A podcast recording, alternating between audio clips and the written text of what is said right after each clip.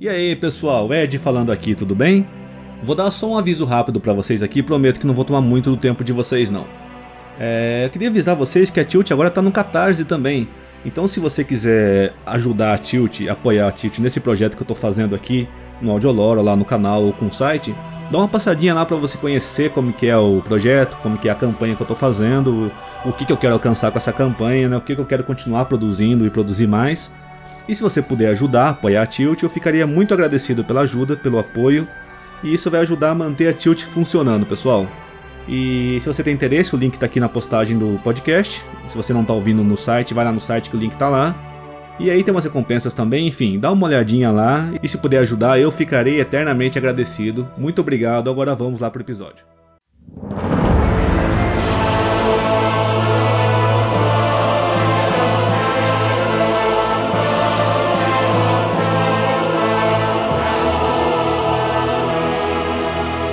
O Reino de Vento Bravo é a maior demonstração de força dos humanos e da Aliança. Atualmente é a maior cidade de Azeroth e reflete perfeitamente as características mais marcantes da raça humana: capacidade de adaptação, reconstrução e superação. Eu sou Edgar Carrijo e no episódio de hoje vamos falar sobre o Grande Reino de Vento Bravo. Vocês não estão preparados!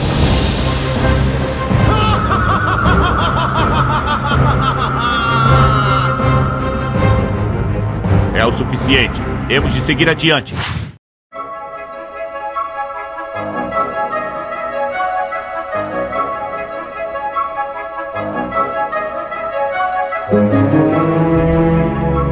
A história do Reino de Vento Bravo começa muito tempo atrás. De fato, o reino surgiu 1200 anos antes da abertura do Portal Negro, a invasão dos orcs e os eventos subsequentes que culminaram na Primeira Guerra. Muito antes disso, as tribos de humanos que habitavam a região norte dos Reinos do Leste estavam enfrentando tempos difíceis contra os Trolls. Era uma rivalidade muito grande, e massacres aconteciam o tempo todo, de ambos os lados. Toradin era o líder da tribo de humanos de Arati. Percebeu que a melhor solução seria unificar todas as tribos sob uma só bandeira. E assim surgiu o grande império de Arator. Existe muita coisa a se falar sobre esse grande império, mas Arator será um assunto para um episódio futuro.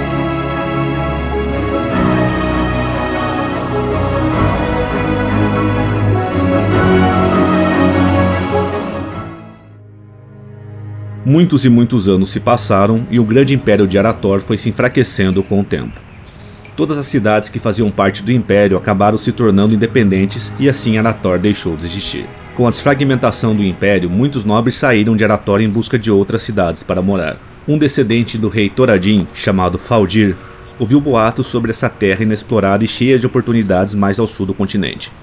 Enquanto outros nobres se mudavam para reinos já estabelecidos de humanos, como Dalaran, Gilneas, Kultiraz e Lordaeron, Faldir decidiu traçar um caminho diferente. Ele reuniu a maior quantidade de seguidores que conseguiu e então viajaram pelo mar rumo ao sul em busca de uma nova vida. A jornada foi intensa e extremamente demorada. Porém, os boatos se mostraram verdadeiros. O que Faldir encontrou nas terras do sul foi um ambiente cheio de recursos naturais, um solo fértil e muito espaço para expansão ele notou que existia um porto com defesas naturais na costa oeste daquelas terras. Era o lugar perfeito, e foi ali que ele decidiu que iriam construir uma grande cidade. E assim surgiu a cidade de Vento Bravo, na floresta de Elwyn.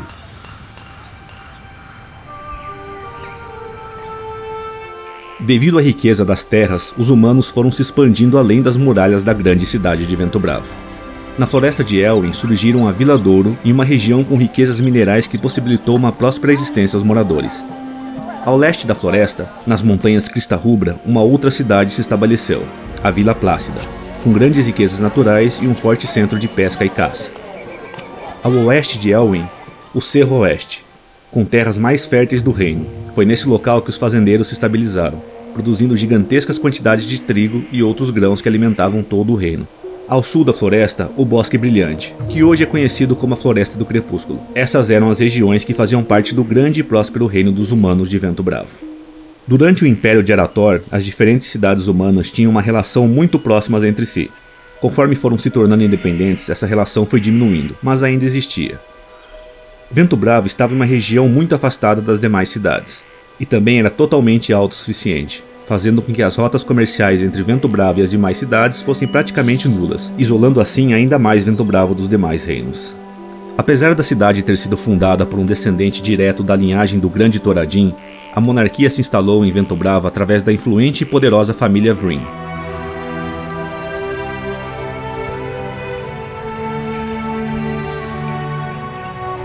Durante o reinado de Landen Vryn, o reino de Vento Bravo prosperou e viveu em total paz e tranquilidade. Foi um momento único na história dos humanos.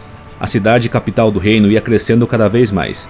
Existiam sim pequenos roubos e delitos acontecendo nos becos mais escuros da cidade, mas os guardas rapidamente resolviam o problema e levavam o criminoso ao cárcere, trazendo novamente a paz total para a capital.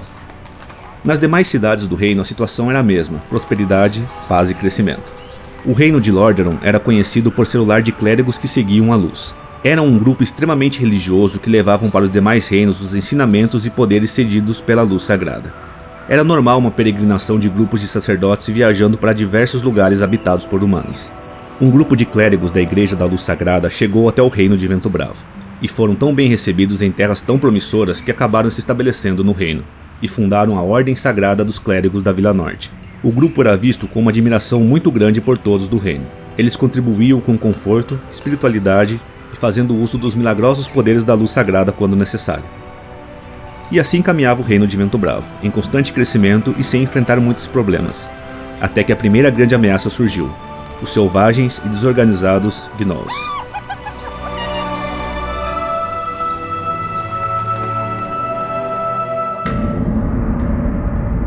Os gnolls são feras bípedes e violentas. Possuem uma semelhança muito grande com as hienas. Possuem mais ou menos um metro e meio de altura e uma força física desproporcional ao seu tamanho. Com a constante expansão do reino de Vento Bravo, os gnolls começaram a lançar pequenos ataques contra seus novos vizinhos. A princípio, as matilhas atacavam fazendas durante as noites. Eles chegavam pela escuridão, invadiam casas e, usando como armas lâminas improvisadas, suas garras de presas, assassinavam todos os humanos incendiavam suas fazendas e levavam os corpos de volta para seus acampamentos. Lá eles arrancavam as peles dos humanos, costuravam e utilizavam para fazer roupas, tendas e tudo mais que fosse possível, e após isso devoravam a carne. Os ataques começaram a ser mais constantes e sanguinários. Muitos eram brutalmente assassinados e o medo tomou conta da população. E Vento Bravo logo viu uma grande parte do povo procurando a capital como abrigo, já que os ataques estavam ocorrendo a todo momento. Durante esse período, estávamos no reinado do rei Baratheon Ring, e ele ordenou então que todas as defesas fossem reforçadas, que mais soldados fossem enviados para regiões mais afastadas da capital para protegerem com mais eficiência todas as terras do reino. Isso ajudou a conter os ataques dos Gnolls, Porém, repentinamente, os Gnolls mudaram sua maneira de agir. Começaram a atacar em grande número a própria capital. Claro que jamais conseguiram passar das defesas da cidade. Foi então que o rei Baratheon percebeu que os Gnolls estavam agindo de maneira estratégica em bandos muito maiores e mais organizados, inclusive de tribos diferentes. E um grande ataque era feito contra a capital, enquanto todas as defesas na cidade se concentravam nos portões, outros grupos de Gnolls espalhavam destruição e fogo por todas as outras regiões do reino. Serroeste foi o lugar mais destruído, causando um enorme prejuízo para as reservas de comida do reino. Esses ataques duraram cerca de um ano, e no final desse período, um terço de todos os assentamentos humanos foram destruídos. Rei Baratheon estava muito incomodado com a situação. Como um bando de criaturas selvagens repentinamente começou a agir de maneira tão estratégica a ponto de enganar as defesas dos humanos, o rei ainda se mostrou mais irritado quando notou que o pedido de ajuda que enviou aos reinos do norte foram ignorados. Lordaeron e Gilneas não responderam aos pedidos de ajuda. Vento Bravo estava sozinha nesse evento que ficou conhecido como a Guerra Gnoll.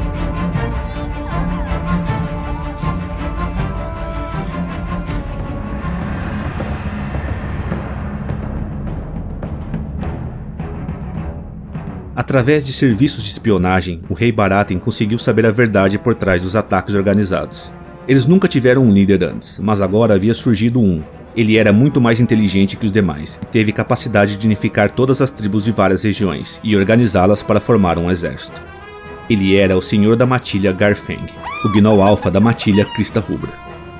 A situação se repetia quase que todos os dias, até que o rei Baratheon decidiu que ele mesmo iria pôr um fim nisso tudo. Durante a madrugada, ele reuniu um pequeno grupo de cavaleiros de elite e saíram da cidade se escondendo nas sombras da floresta de Elwyn. No dia seguinte, um enorme grupo de gnolls marchou pela floresta até a cidade, e nesse momento rei Baratheon moveu seu grupo em direção às montanhas Crista Rubras, pois ele havia notado que jamais havia visto Garfeng no campo de batalha. Ele só poderia estar escondido em seu acampamento. Após algum tempo de viagem, chegaram ao destino. E como haviam suspeitado, lá estava o acampamento de Garfeng, quase que totalmente desprotegido. Os humanos então invadiram o local e lutaram bravamente com os soldados que protegiam seu líder. A batalha foi dura e violenta, durando muito tempo e ao final do combate metade dos cavaleiros de elite de Vento Bravo haviam morrido, enquanto os que sobraram estavam gravemente feridos. Após todos os guardas gnolls terem sido derrotados, Rei Barata encravou sua espada no pescoço do Senhor da Matilha Garfeng, destruindo a liderança e o elo que mantinha todos os gnolls unidos e organizados.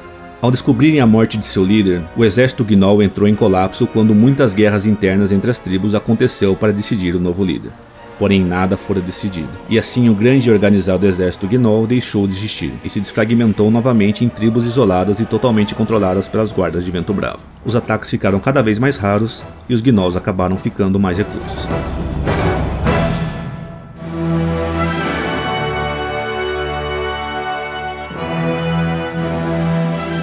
Rei Baratheon retornou a Vento Bravo e foi recebido como um herói. Ganhou o apelido pelo qual ficaria conhecido para sempre, o Irredutível, a vitória nessa guerra trouxe ao povo de Vento Bravo a sensação de que não precisavam de ninguém para resolver seus problemas, que poderiam superar todas as dificuldades sozinhos e isso acabou afastando ainda mais Vento Bravo dos reinos do norte. E novamente, a paz voltou a reinar. Alguns anos se passaram e o rei Baratheon foi envelhecendo. Porém, nunca deixou de ser o rei justo que sempre foi. Seu filho, o príncipe Lane, já era um jovem adulto e bem treinado na arte de combate. Ele era mais impulsivo e contundente, diferente de seu pai que sempre preferia esperar um pouco mais analisar todas as possibilidades e só então agir. Apesar de ter vencido a Guerra dos Gnolls, muitos humanos morreram devido à postura defensiva do rei Baratheon.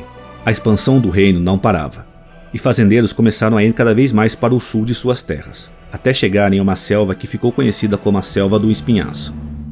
Esse local não era desabitado. A tribo Gurubashi havia se estabelecido na região muito tempo atrás, e essa invasão territorial culminou em vários confrontos entre humanos e trolls. Os Trolls Gurubashi eram adversários muito mais poderosos que os Gnolls. Eram fortes, ágeis, inteligentes, organizados e muito violentos.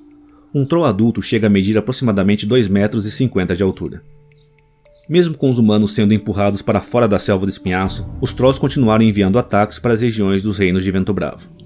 O rei Baratheon se negava a enviar uma invasão para combater os Trolls na selva do espinhaço. Optou por ficar na defensiva apenas protegendo suas terras, e ele conseguia impedir vários ataques, porém, nem todos. Era um final de tarde em Serroeste. Um grupo de trolls surgiu do sul invadindo três cidades da região. Foi um massacre com muita crueldade. Humanos foram decapitados, seus corpos totalmente mutilados deixados expostos e apodrecendo ao ar livre. Homens, mulheres e crianças. Ninguém escapou da violência dos Gurubashi. Príncipe Lane chegou a uma das cidades após receber a informação do ataque. Ele veio com seus dois amigos de infância, Anduin Lothar o último representante da linhagem real de Arator, e Medivh que possuía grandes poderes. Ao chegar na cidade, se depararam com uma cena de terror. Em frente à estalagem, o corpo de um homem totalmente perfurado por lanças e sem os dois braços. No meio da rua, uma criança sem a cabeça, e um pouco ao lado, uma mulher caída de face para o chão, provavelmente a mãe. Mais ao fundo, atrás de uma fonte que decorava de maneira rústica o centro da praça, uma pilha de corpos desmembrados com uma poça enorme de sangue banhando o solo. Em vários pontos, parecia que os corpos estavam sendo usados para alguma tentativa de ritual macabro, algo desconhecido para eles. O príncipe Lane não conteve a raiva que cresceu dentro de ti, e o mesmo aconteceu com Anduin Lothar e Medivh. O príncipe então decidiu que a estratégia defensiva de seu pai não estava funcionando, e os três adentraram a selva do espinhaço e foram até o coração da região, onde chegaram ao ponto principal da tribo Gurubashi. E lá estava o senhor da guerra Gurubashi, Joknon, o plano era simples: eliminar o Senhor da Guerra, deixar os Trolls sem sua liderança e acabar com o banho de sangue. Os três, então protegidos pela magia de Medivh, entraram em batalha com Joknon. Mas ele não era apenas um Troll guerreiro comum, ele fazia uso de uma magia macabra desconhecida. Ele estava recebendo poderes de Hakar, o deus do sangue. E o que era para ser uma missão rápida e silenciosa acabou se tornando uma batalha pela vida. Os três combateram Joknon até seus limites e acabaram matando o Senhor da Guerra. Os demais Trolls então cercaram os três humanos que não possuíam mais chances até que Medivh fez uso de seus poderes misteriosos e assustadores e matou todos os Trolls que testemunharam a queda do Senhor da Guerra. E então, com um feitiço de teleporte, os três conseguiram escapar, antes que os demais Trolls chegassem ao local. Príncipe Lane pensou que isso encerraria o conflito, já que julgava que os Trolls não eram tão organizados a ponto de eleger um novo comando, e também não saberiam o que realmente aconteceu, já que não ficaram testemunhas. Ele subestimava muito a inteligência dos Gurubashi. Quando os Gurubashi chegaram até o ponto de batalha e viram seu líder caído, no mesmo momento eles compreenderam que aquilo havia sido culpa dos humanos. E agora Zanon, filho do Senhor da Guerra caído, assumiria a liderança dos Gurubashi. E ao invés de pequenos ataques nas fronteiras, bradou que agora aquilo era uma guerra, e deu-se então o início de mais um grande conflito envolvendo o reino de Vento Bravo. E era a Guerra Gurubashi.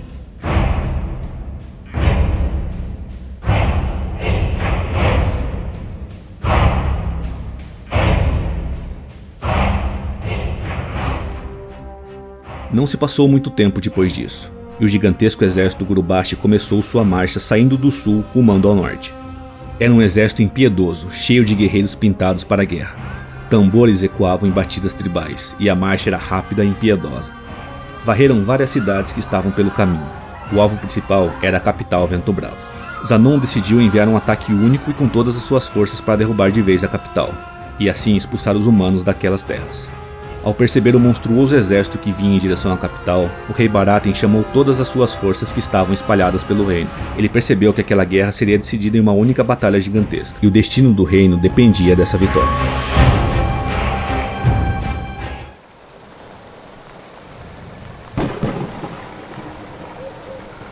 Era uma noite chuvosa, fria e silenciosa na floresta de Elvin quando repentinamente um som aterrorizante cortou o silêncio e cornetas soaram no meio da escuridão.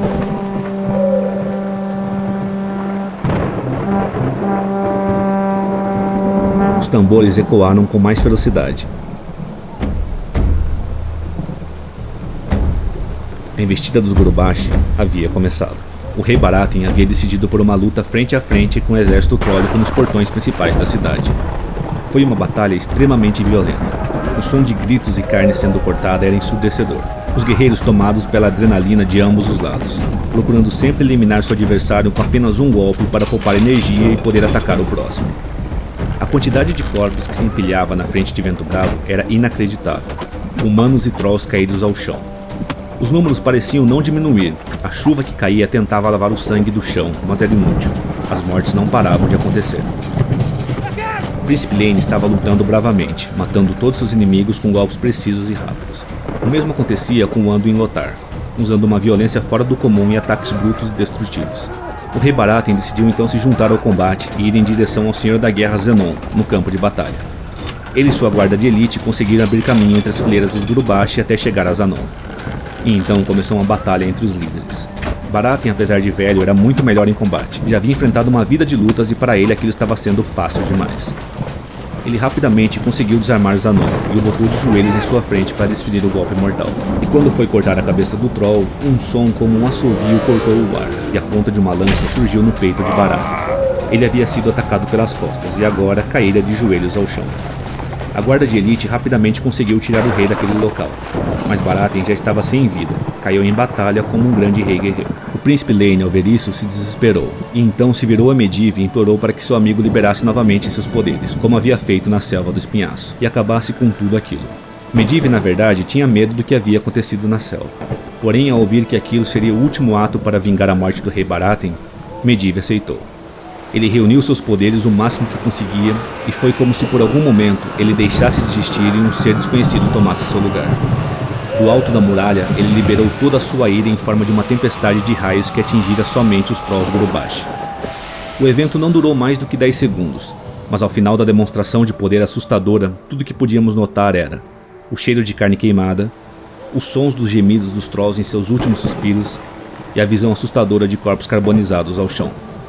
Os soldados humanos ficaram confusos, mas logo se deram conta que a guerra havia acabado. O exército Gurubashi havia sido derrotado. Medivh nesse momento foi celebrado e ganhou o título de protetor do reino. Os dias passaram e a guerra Gurubashi ainda pesava muito nos humanos. Depois do evento, jamais tiveram outros conflitos com os Trolls restantes, e se esconderam no coração da selva. Os humanos até tentaram expansão na selva de espinhaço, mas foram logo atacados por Trolls da selva, e resolveram que não valia a pena lutar por aquele lugar. Sucedendo seu pai, agora tínhamos o rei Lane Vryn, que jurou proteger seu povo e reinar de uma maneira tão justa como seu pai, que havia morrido como um herói no campo de batalha. Foram duas décadas de muita paz. O rei Lane e a rainha Tarya tiveram um filho, o pequeno e valente príncipe Varian. Mas então um evento que destruiria totalmente a capital Vento Bravo e o reino estavam prestes a acontecer. Lembra-se do episódio passado, quando Gul'dan tomou o lugar de Ner'zhul e virou líder da Horda Órquica em Draenor? Pois bem, eles marcharam através do Portal Negro em direção a Azeroth. E essa foi uma guerra que o reino de Vento Bravo não poderia vencer sozinho.